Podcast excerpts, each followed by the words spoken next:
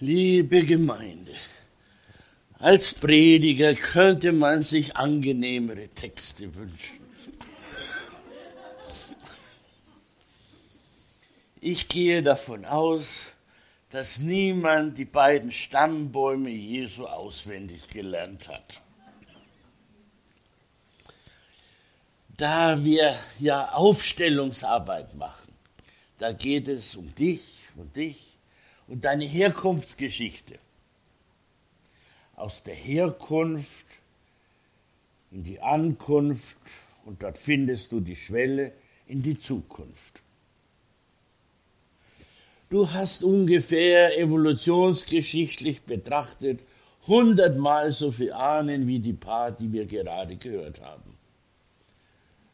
Das kann man nicht alles wissen, geschweige denn auswendig adelige Stammbäume, da hast auch schon mal 50 Ahnen, die hängen als Bilder in deinem Schloss herum. Aber normalerweise bringt dir das wenig. Was kann man also lernen? Zwei Stammbäume Jesu gibt es. Ein paar Namen werde ich übersetzen.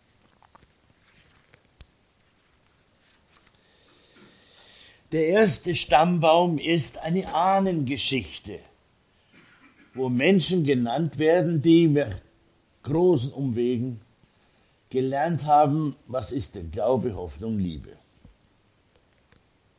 Sozusagen der jüdische Stammbaum Jesu in der Glaubensgeschichte, das fing an, ich zitiere, mit Abraham.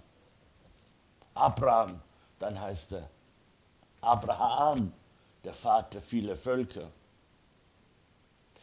Er braucht zehn Experimente, bis er es checkt, lass es. Das zehnte Experiment ist der Versuch, je mehr ich investiere, umso höhere Gewinnerwartungen werde ich haben. Ein Profi-Unternehmen in Sachen Religiosität. Das beste Investment ist, ich muss die Zukunft auch gleich investieren. Isaac heißt, das Leben ist eine Freude, ja, da musst du drauf verzichten, Dolch raus und Ende, Big Investment. Seit dem Experiment ist die Beziehung zu seiner Frau Sarah völlig im Eimer. Was für ein Wunder, gerade noch checkte es. Kinderopfer geht gar nicht. Was für eine spirituelle Einsicht, Abraham. Und dann kommt der nächste und der nächste. Ja, manche kennt ihr schon, den Isaak und Jakob, das Schlitzohr. Und der David, ach, der David, ein Räuberhauptmann, der auch noch König wurde.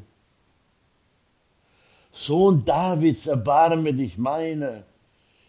Über Jesus, nein, über Josef, in der Öffentlichkeit Israels Jesus ein davidischer Prinz, verarmter Hochadel würden wir sagen.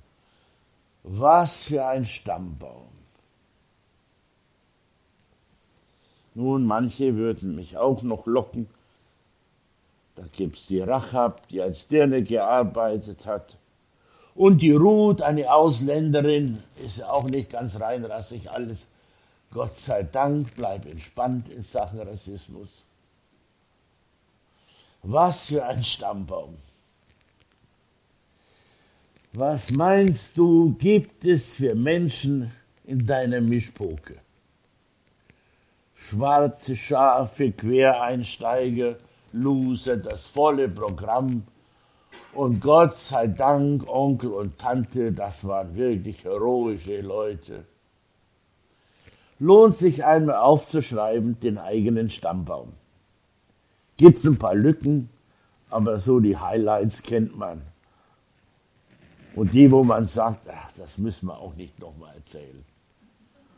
Ach, Großvater war ja bedeutend, aber leider Gauleiter. Ach, dann machen wir das Album lieber zu. Ohne Herkunft, ohne Wurzel keine Flügel. Schau dir mal deinen Stammbaum an. Was gibt's da für Stammmütter und Urgroßmütter und Urgroßväter? Die haben alle die Gene transportiert und manche nicht nur die Gene, sondern auch eine epigenetische Ladung psychischer, ideologischer, spiritueller Art. Und du bist nun der oder die Letzte. Ah, vorletzte. Der Stammbaum. Was für ein Geflecht. Systemische Aufstellungsarbeit. Die jüdische Herkunft in der Glaubens- und Gengeschichte Jesu nach Matthäus. Lauter Männer. Und plötzlich bricht es noch ab, ich zitiere. Josef, der Mann Marias. Josef heißt übersetzt, Yusuf, die Autorität. Der Mensch, der so bei sich ist, dass Platz wird für alle anderen. Ein Zadig, ein Beziehungsgerechter. Mit so einem in der Verwandtschaft könntest du dich eigentlich noch ganz gut entwickeln. Und Träume konnte er auch noch deuten. Ein Meister der Psychotherapie. Josef. Dann bricht der Stammbaum ab und geboren wurde er wie die meisten Menschen von seiner Mutter. Und plötzlich taucht eine Frau auf. Vorher auch schon ein paar. Jesus ist geboren von der Frau, die Maria heißt. Wenn du das aus dem alten Hebräischen übersetzt, steckt eine Wortwurzel drinnen. In dem Namen Maria steckt sowohl Mara, Mara, das heißt bitter. Die Frau kennt die Bitternisse des Lebens. Die Mutter Jesu, es ist nicht alles Liebe, Freude, Eierkuchen. Schon ihre Urahnin Miriam Mara, die geht durch die Bitterseen. Wie viel Bitteres hat deine Mutter wohl erlebt mit dieser Herkunftsmischpoke? Würdigung, Dankbarkeit, Mitleid oder das muss ich nicht wiederholen. Wenn du auf dem Athos bist, ich war da desweilen, und da kommen junge Männer und möchten Mönche werden, dann bekommen die drei Monate lang eine spirituelle Übung. Da sitzen sie in ihren Kaftanen mit kurzen oder langen Hosen und meditieren. Wo komme ich her? Wie geht es mir mit meiner Mutter? Ach, ich bin schon abgenabelt. Physisch hat's ja geklappt, aber psychisch sind noch Restposten. Wie werde ich mit meiner Großmutter versöhnt? Und diese Urgroßmutter, die machen drei Monate lang Nabelschau. Manche enden natürlich als Egoisten und Narzissten, aber so als Grundübung, das hätte mal was. Wie geht es dir mit deiner mütterlichen Herkunftsgeschichte? Physiologisch hat's geklappt. Nach zehn Tagen wirst du übertragen, Fruchtwasser wird grün, höchste Zeit für Kaiserschnitt. Der Stammbaum gibt zu denken. Wo hängst du denn psychisch noch? Emotional? Kaum hörst du den Namen, kriegst einen dicken Hals. Wo Gefühle waren, kommen Emotionen, Emotion, bist du ganz weg von dir. Keep cool. Sei nicht dauernd aus dem Häuschen, wenn du an Mama denkst. Der Stammbaum gibt zu denken. Mara, bitte. Da und dort. Da wir im Hebräischen nur die Konsonanten schreiben und die Vokale sind mal so, mal so einsetzbar, kannst du das auch übersetzt nach Ra sehen.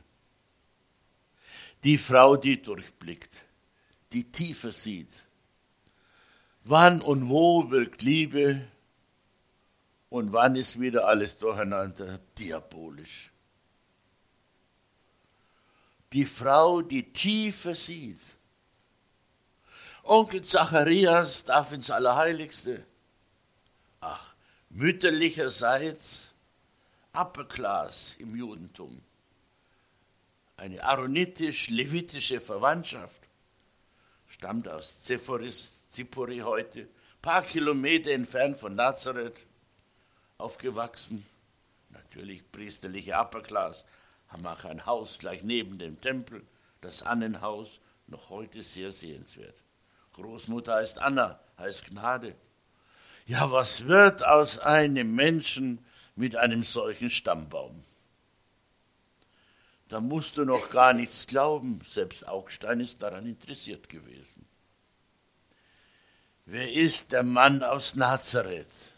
Noch sehr heißt Sprosshausen, ist ausgewandert und rückgewandert über die Batanea, eine davidische Sippe. Josef und Maria.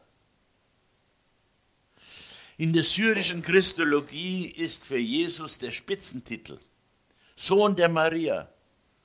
Das heißt, es ist ein wahrer Mensch, keine Legende, nicht das Produkt von Science Fiction. Ach, den gibt's wirklich. Ein wahrer Mensch. Was für eine Wirkungsgeschichte. Durch seine Botschaft nennt man Evangelium ist der größte spirituelle Weltkonzern entstanden und das bei diesem Bodenpersonal. Höchst interessant. Der Stammbaum Jesu, was für eine Herkunftsgeschichte genetischer, jüdischer, priesterlicher, königlicher Abstammung. babylonische Gefangenschaft. Ihr merkt, ich bin da durchaus verführbar, noch weiter auszuholen. Von ihr wurde Jesus geboren. Wenn du das aus dem Aramäischen oder Hebräischen rückübersetzt, steckt in dem Namen eine Botschaft.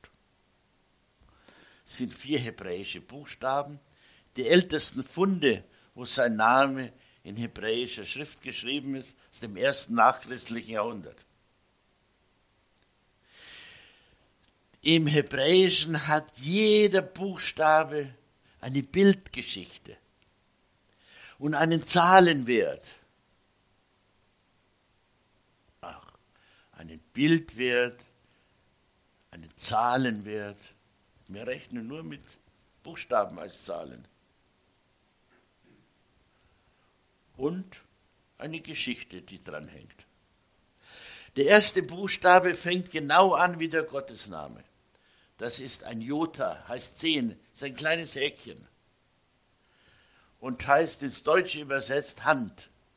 Manchmal siehst du an den Handschriften so eine Hand. Ja, da geht's weiter. Nimm doch das Jota nicht weg aus dem Text. Das ist der Anfang, das erzählt von schöpferischer Liebe von Gott.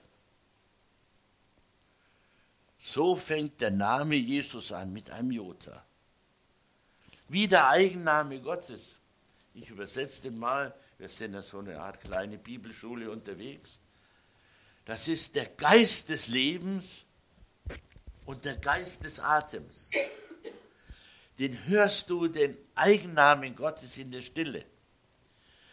Zur Zeit Jesu wurde am Yom Kippur, am Tag der Versöhnung, am Tag der Bedeckung, die Liebe deckt der Sünden Mannigfaltigkeit zu. Das ist die Bedeckung. Alle Männer tragen eine Kippa, halten sich bedeckt an der Klagemauer. Keiner hat den schönen Hut auf. Nein, wir sind vor Gott alle gleich, wesentlich oder unwesentlich. Keiner muss beim Beten vor dem anderen den Hut ziehen. Lass doch diese kleinbürgerlichen Krämpfe im Gebet. Das Jota solltest du nicht wegnehmen, sonst zerbricht alles in Literatur. Dann studierst du Formgeschichte, Literaturgeschichte, Überlieferungsgeschichte. Du weißt wirklich alles und hast nichts verstanden.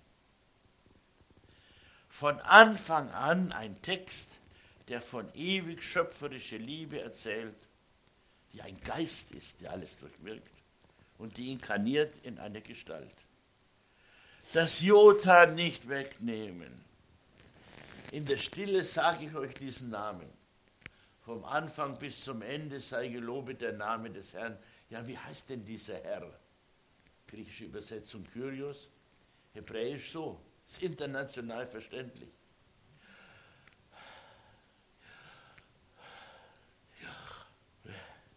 Jach, einatmen, ausatmen, innehalten. Der Geist des Lebens und des Atems ist die Metapher für den ewigen schöpferischen Geist. Was für eine Botschaft. Lies die Bibel doch nicht geistlos. Die Buchstaben allein töten dich. Der Buchstabe allein tötet. Der Geist, Gott ist Geist. Liebe schafft Leben, ist lebendig. In Geist und Wahrheit ist das zu lesen. Merkst du, man braucht sehr lang, um ein bisschen weiterzukommen. Der Anfang also heißt von Jesus Jota. Von dort kannst du wahrscheinlich Weisung zu einem alternativen Leben erhalten. Dann kommt ein Shin. Das ist so zusammengebissene Zähne. Nein, das ist der König Shaul, heißt der Erwählte. Freiheit zielt immer auf Wahl, auf Erwählung. Warum heiratst du mich? Warum liebst du mich? Ja, weil ich will, aus Freiheit. Ja, weil du so intelligent bist, so schön braune Haare hast. Ja, das reicht wohl alles nicht. Erwählung geht weil ich dich liebe wegen deines großen Herzens, weil der Geist in dir wirkt, du eine edle Seele bist, was weiß ich. Der zweite Buchstabe also von Jesus, Jesus, Joshua, heißt, der Mann ist erwählt. Er gehört, ich kann es irgendwie nicht, gell? er gehört zu dem erwählten Volk Gottes. Er steht für eine Erwählungsgeschichte. In Gottes Namen findet eine Erwählungsgeschichte statt.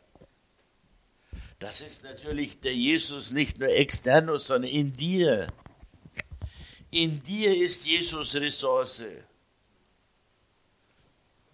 Du kannst anfangen, praktisch Hand im Namen schöpferischer Liebe.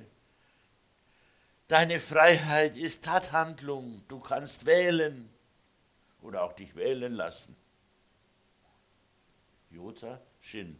Dann kommt ein Waff. Heißt und. Und. Und was noch? So, Waff. So kommst du ins Internet.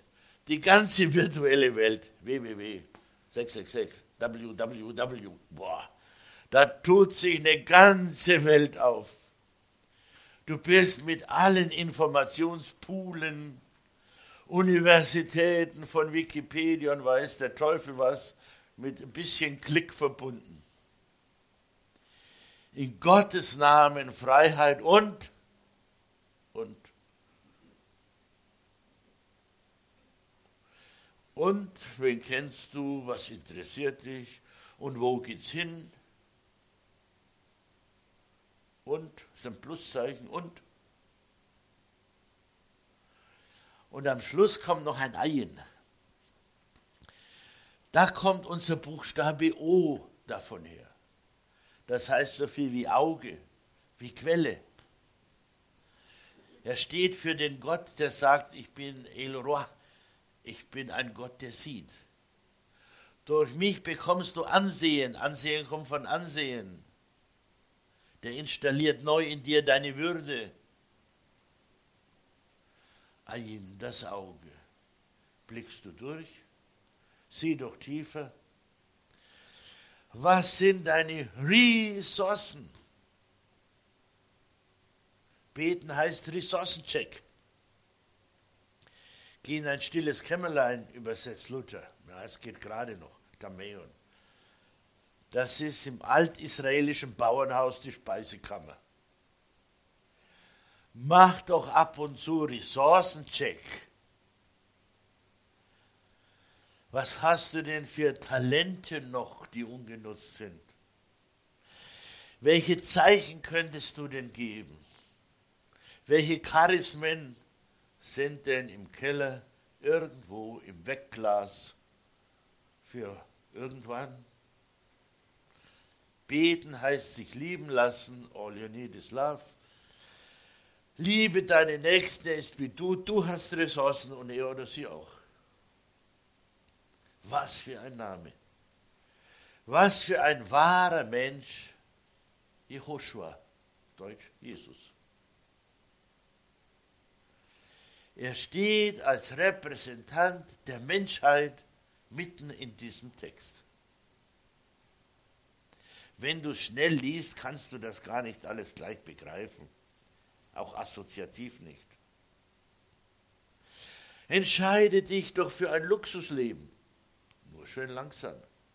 Stress geht nicht. Warum Stress rennt? Ja, was geht denn? Jetzt sind wir doch schon angekommen bei dem Namen Jehoshua, Jesus. Seine Mutter heißt Maria und eine patrilineare Linie von Abraham über David etc. pp. kannst du nachstudieren. Jeder Name hat Bedeutung, müssen wir heute nicht alles übersetzen. Den man Christus Messias nennt. Sohn Davids, erbarme dich meiner. Die eine Frau nimmt das Öl, das ist das Zeichen des Messias. Er setzt sie auf den Esel, reitet nach Jerusalem ein. Sacharja 9,7. Der Messias kommt auf einem Esel, nicht auf einem wilden Pferd. Esel Chamor, das ist Bruder Esel, trägt die Botschaft. Was für eine Partitur, erstmal in Kürze. Wer ist der Christus? Petrus braucht drei Jahre. Du arbeitest vielleicht schon 50 Jahre an dem Projekt. Wer ist denn der Messias? Wer ist denn der Christus? Sein Spitzentitel in Israel. Der Messias hat zwei Aufgaben, wenn er denn erscheint oder gar inkarniert. Die erste Aufgabe ist, Moral zu relativieren. Weder Prinzipien noch Initiationen stehen über dem Menschen. Wo Moral war, Vorschriften, darf wieder Ethik sein. Wie gehen freie Menschen in Freiheit miteinander um? Jesus lehrt Ethik. Da kommen die Griechen, die Meister der Psychologie und Philosophie. Ach, Du lehrst Ethik, Glückseligkeit, Eudaimonia und glaubst an Gott, das ist ja ein heißer Mix. Da freut sich Jesus. Ach, die Gebildeten sind an mir interessiert. Das soll mir sehr recht sein. Die zweite Aufgabe des Messias ist, Kunde zu bringen, was kann man denn vernünftigerweise mit dem Wort Gott verbinden? kommt im Deutschen aus dem gotischen Gottjan, heißt zu verehrende Wirklichkeit. Garant von Würde und Werten. Im Griechischen Theos von Theomai, das, was dir in Zukunft noch entgegenlaufen wird. Wer oder was ist denn Gott im Unterschied zu den Götzen, Idolen? Dem Messias offenbart in Gottes Namen, wer denn Gott ist. Da hast du erstmal genug zu tun damals und heute. Er lehrt die Unterscheidung der Geister, der Ungeister, Quälgeister, Abergeister von was ist ein guter Geist? Gott ist Geist. Spiritus. Und so nennt Petrus und die Frau, die seine Füße mit Öl im Zeichen des Messias salbt, ach, Jesus ist der Christus. Er ist nicht nur Repräsentant der Menschheit, sondern auch der Gottheit. Das könnte ja spannend werden.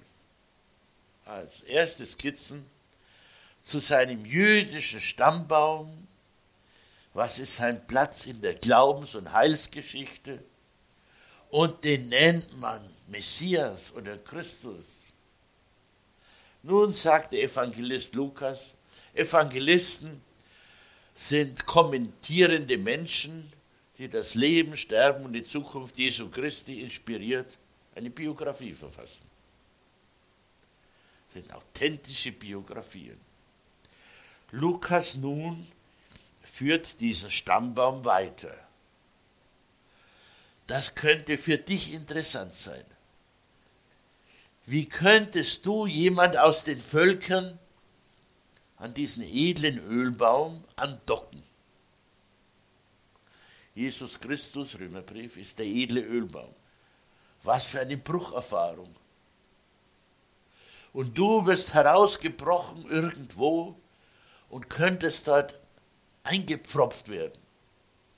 Frühling, Herbst macht man das. Das ist ein vegetatives Symbol zur allfälligen Veredelung. Wie komme ich denn in diesen Stammbaum eingepfropft? Bei Lukas beginnt dieser Stammbaum nun, während er betete, also seine Beziehung zu dem Ewigen, dem Geist des Lebens und des Atems zeitigte, öffnet sich der Himmel. Aus Sky wird Heaven. Was für eine Adventskalendererfahrung. Im Deutschen haben wir nur ein Wort. Englisch ist da günstiger. Sky. Und dahinter noch eine Sphäre, unsichtbar. Heaven. Da öffnete sich der Himmel, da wird was offenbar und der Geist kommt in Gestalt einer Taube, ein animalisches Symbol. Was lernst du von den Tauben?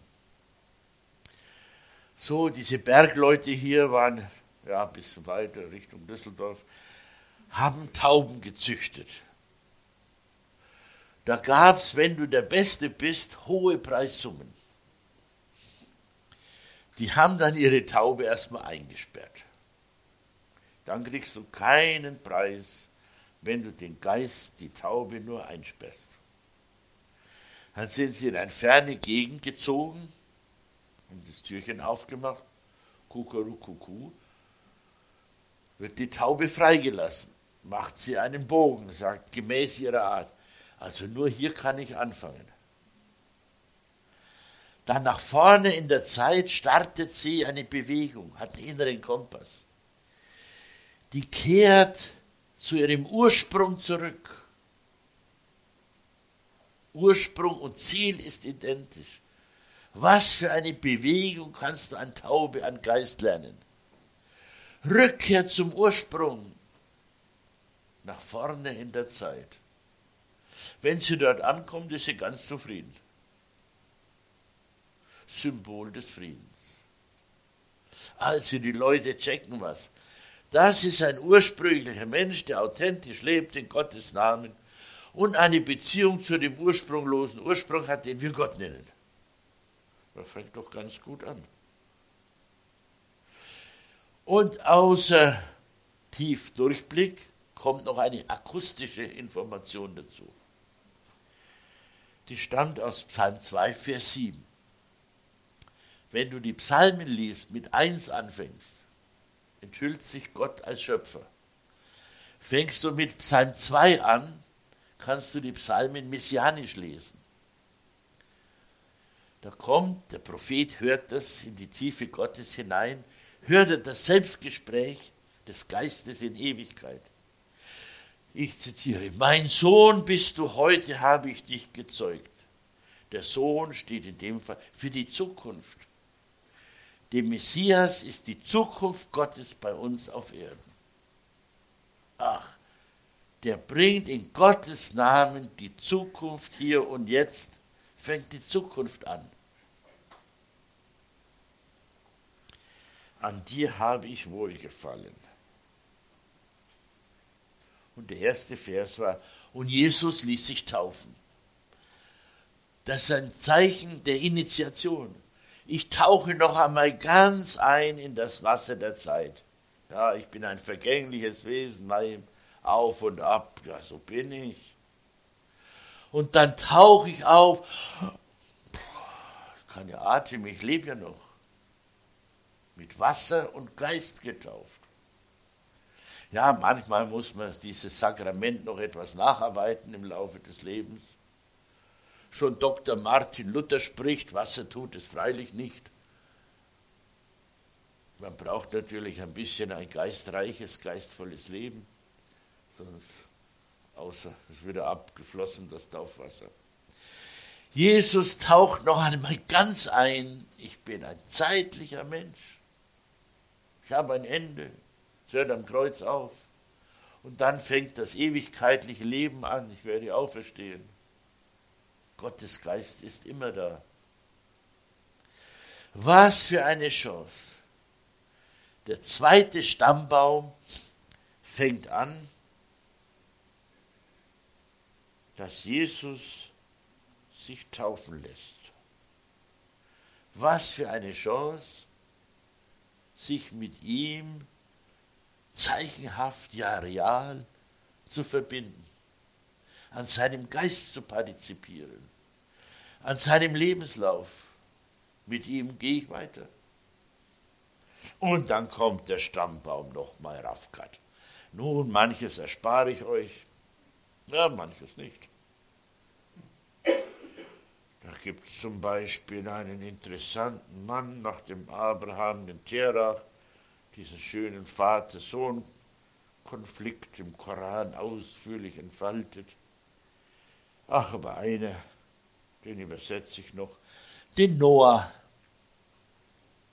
Noach heißt die Stille. Zeichen des Noah-Bundes der Regenbogen.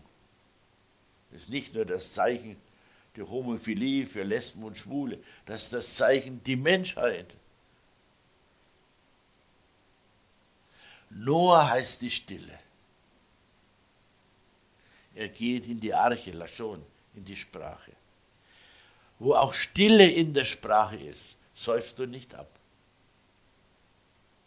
sonst hol dich die Diarrhoe oder Lockerö ein.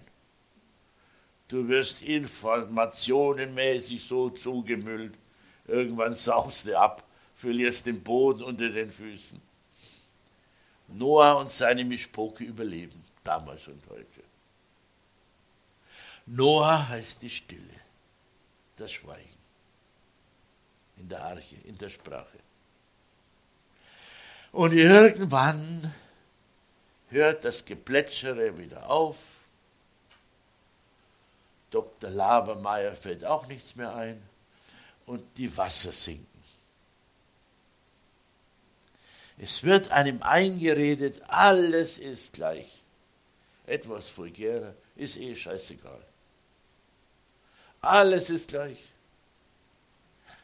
Es gibt keine Ethik, es gibt keine Mystik, es ist alles gleich. Ja, da brauchst du keine Berge mehr, gibt es auch bald keine Täler mehr. Das kannst du denken, Entropie als Wärmetod, alles gleich. Es ist nicht alles gleich.